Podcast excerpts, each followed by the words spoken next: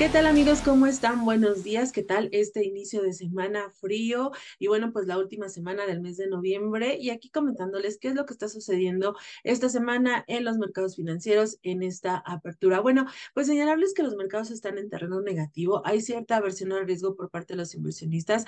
Eh, por un lado viene de aspectos internacionales, datos en China, sobre todo que están mostrando que hay una menor demanda interna y bueno, pues todo puede, frenar el crecimiento de esta importante economía.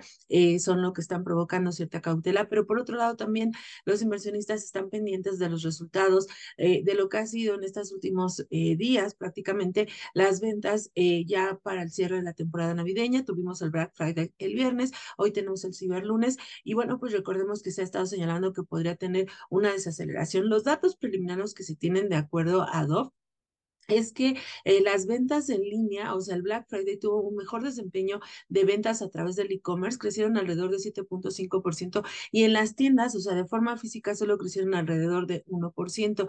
También se está señalando, este, bueno, pues que esto está hablando que el día de hoy, que es el Cyber Monday, que tienen el último día los consumidores para ir de compras, pues bueno, pudiera tener una demanda muy importante. Por lo pronto, las acciones el día de hoy que están relacionadas con esto, que es Walmart, Amazon, eBay, eh, Best Buy, eh, bueno, pues están presentando un desempeño positivo a la espera de cómo se desarrolle este día.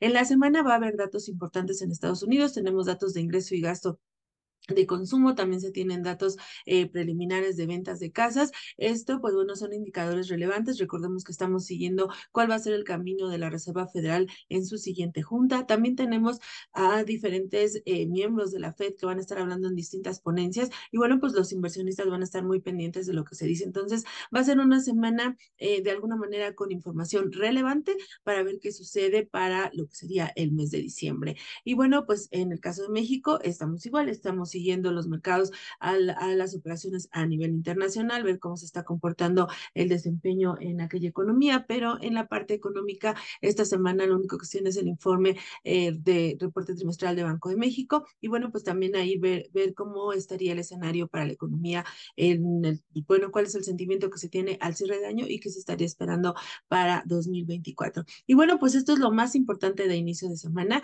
que tengan ustedes un excelente día y nos escuchamos mañana. Bye bye.